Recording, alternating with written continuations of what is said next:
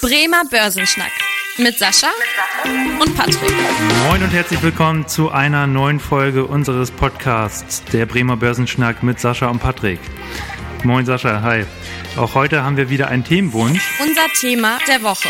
Und zwar wurde das Thema Aktiensplit gewünscht. Ja, da wollen wir auf jeden Fall gerne drauf eingehen. Und jetzt nochmal auch der Aufruf. Gerne schreibt uns eure Fragen und eure Themenwünsche an podcast.sparkassen-bremen.de. Wir freuen uns da sehr drüber und gehen da auf jeden Fall in den nächsten Folgen drauf ein. Sascha, um zum Thema zu kommen, das Thema der Woche, Aktiensplit, ist ja auch ganz aktuell, jetzt wo die Folge erscheint, am 31. August, sind ja sogar zwei Aktiensplits, die durchgeführt werden, einmal bei Apple und einmal bei Tesla. Äh, vielleicht einmal kurz für unsere Zuhörer, was ist denn überhaupt ein Aktiensplit? Ein Aktiensplit ist eigentlich eine Bilanztransaktion, die bei einer äh, Gesellschaft stattfindet. Durch Umbuchung von Kapital in der Bilanz passiert Folgendes.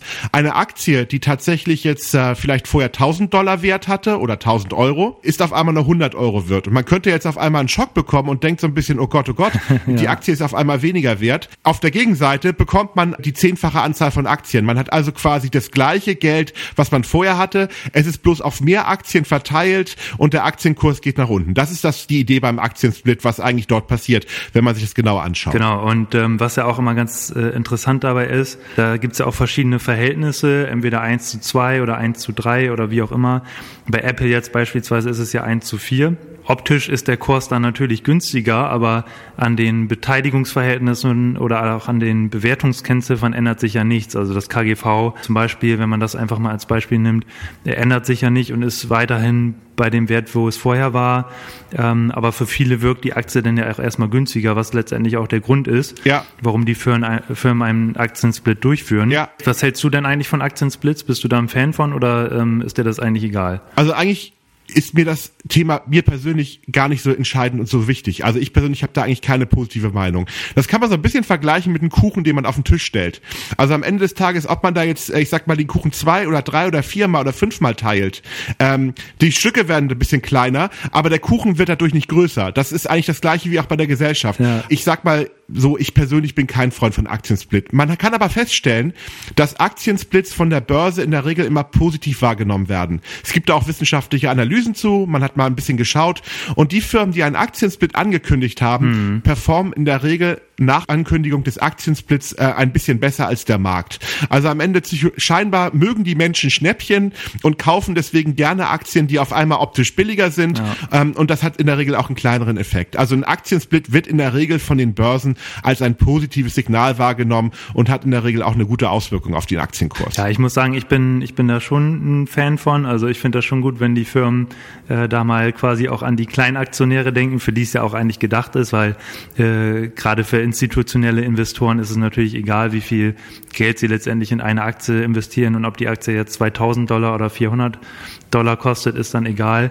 Aber für die Kleinaktionäre, die dann auch mal ein paar Aktien haben wollen, ist natürlich schon teuer, wenn die jetzt eine Amazon-Aktie zum Beispiel für über 3000 Dollar kaufen müssen. Ja. Von daher finde ich das da schon in dem Bereich natürlich gut. Nichtsdestotrotz ist es natürlich nur eine optische Geschichte, ähm, aber wie du gesagt hast, auch diese Outperformance äh, finde ich auch ganz interessant. Ja, welche Folgen hat denn eigentlich äh, ein Aktiensplit für die Aktionäre? Also was passiert denn im Depot da? Ja, ganz einfach. Also im Endeffekt passiert Folgendes. Äh, der Aktienkurs bricht am Tag des Aktiensplittes natürlich in den Verhältnis ein und ich bekomme de facto mehr Aktien ins Depot gebucht. Das bedeutet einfach, wenn ich tatsächlich dann einen Aktiensplit habe, habe ich auf einmal eine die zehnfache Anzahl von Aktien, die vierfache Anzahl von Aktien, je nachdem, wie das Split-Verhältnis in der Form ist. Mhm. Aber der Kurs bricht dementsprechend ein. Also am Ende ist der Effekt für den Depotinhaber null. Ich habe mehr Aktien, die sind aber pro Stück weniger wert. In Summe betrachtet ist es das gleiche Wert wie vorher. Genauso wie das Beispiel den Kuchen. Ich habe einfach mal ein Stück mehr abgeschnitten, aber trotzdem der Kuchen ist nicht größer geworden. Genau, und ich würde das Ganze auch nochmal am Beispiel Tesla machen. Also da wird ja jetzt der Aktiensplit im Verhältnis von 1 zu 5 durchgeführt. Das heißt, jeder Aktionär, der eine Aktie im Depot hat, erhält dann am 31.08. vier weitere Aktien, sodass er dann quasi fünf Aktien im Depot hat. Ja, dafür reduziert sich aber der Aktienkurs von in etwa, ich weiß gar nicht, ich glaube gerade 2000 US-Dollar ungefähr, verbilligt sich dann quasi auf ungefähr 400 Dollar, je nachdem, wo der Kurs dann aktuell steht. Und das ist quasi dann die Auswirkung im Depot. Und mir selber ist es auch einmal so ergangen, da habe ich, äh, wusste ich gar nicht Bescheid beim Aktiensplit, ähm, dass der durchgeführt wird und habe dann gesehen, dass die Aktie plötzlich stark im Minus war. Da war allerdings dann, wie gesagt, der Aktiensplit dafür verantwortlich. Bei Wirecard ist es ja eine andere Geschichte. Da war es quasi nicht der Aktienkurs, sondern äh, einfach ein deutlicher Kursrückgang um 99 Prozent. Da hätte man sich natürlich auch gewünscht, dass es ein Aktiensplit wäre. Fallen dir noch Beispiele oder Kandidaten für die Zukunft ein, wo jetzt ein Aktiensplit irgendwann mal folgen könnte? Also wahrscheinlich wird der gesamte Tech-Sektor quasi vor einer Aktiensplitwelle stehen. Ich meine, wenn man sich anguckt, Amazon natürlich die auch schon sehr, sehr teuer sind. Die Alphabet-Aktie, die sehr, sehr teuer sind. Hm. Booking und ähm, Adyen zum Beispiel, also der, der, der Mitbewerber von Wirecard, das können zum Beispiel tatsächlich Unternehmen sein, die tatsächlich eine Möglichkeit haben, einen Aktienspitz zu machen. Also ich glaube tatsächlich, da gibt es einige.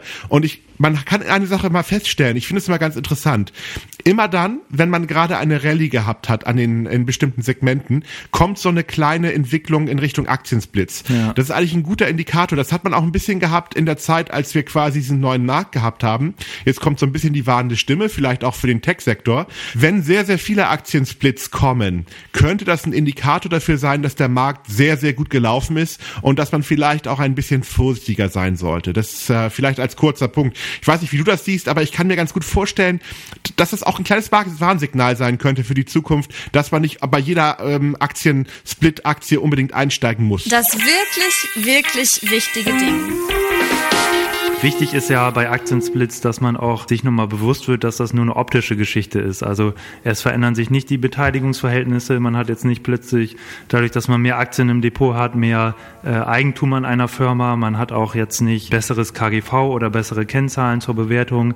Und deswegen, genau wie du gesagt hast, sollte man nur, weil die Apple-Aktie jetzt bald wieder äh, nur in Anführungsstrichen 100 Dollar oder so kostet, nicht unbedingt zugreifen, sondern weiterhin auch äh, sich die Aktie vernünftig angucken und wie du so schön gesagt hast, auch äh, gucken, ist, mag man die Firma und ähm, will man daran beteiligt sein, unabhängig von dem Kurs jetzt nur. Ich glaube auch, wenn man mal anfängt, sich mit Aktien zu beschäftigen, dieser Aktienpreis ist bei ganz vielen Anlegern immer ganz, ganz wichtig. Und ich gucke mir dann an und sage, oh, die Aktie kostet jetzt 10 Euro und eine andere Aktie kostet 100 Euro und dann hat man immer das Gefühl, die eine Aktie ist teuer oder die andere Aktie ist billig.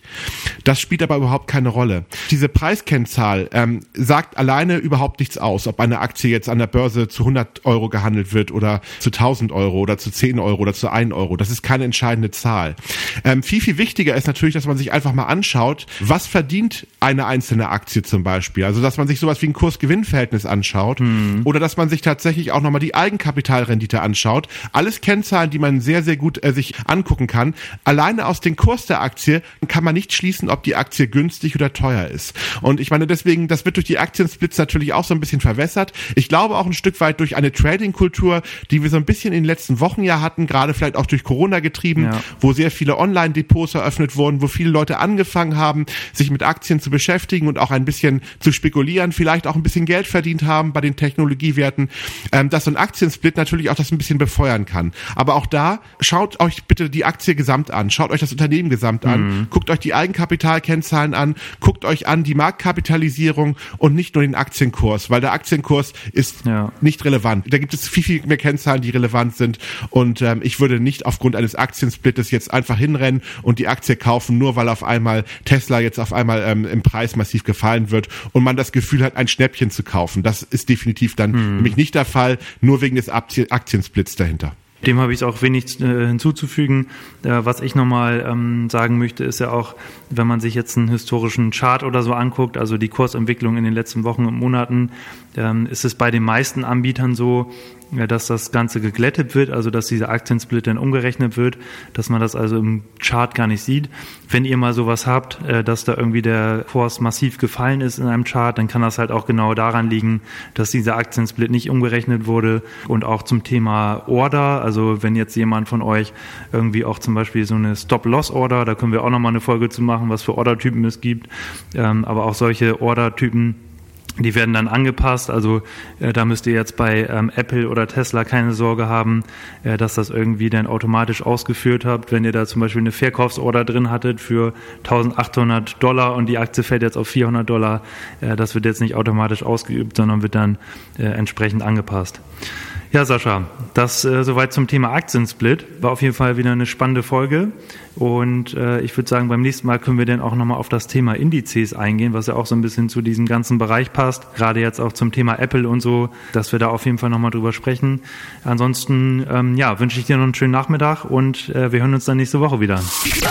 Vielen Dank fürs Interesse. Das war der Bremer Börsenschnack, ein Podcast mit Sascha und Patrick. Noch ein kurzer Hinweis und an dieser Stelle liebe Grüße aus der Rechtsabteilung. Die gesprochenen Inhalte bilden die persönliche Meinung der handelnden Person, also in den meisten Fällen von Sascha und mir wieder. Sie stellen also keine Handlungsempfehlung zum Erwerb oder zur Veräußerung der genannten Wertpapiere oder anderer Finanzinstrumente der genannten Emittenten dar. Bei Fragen wende dich gerne an deinen Berater.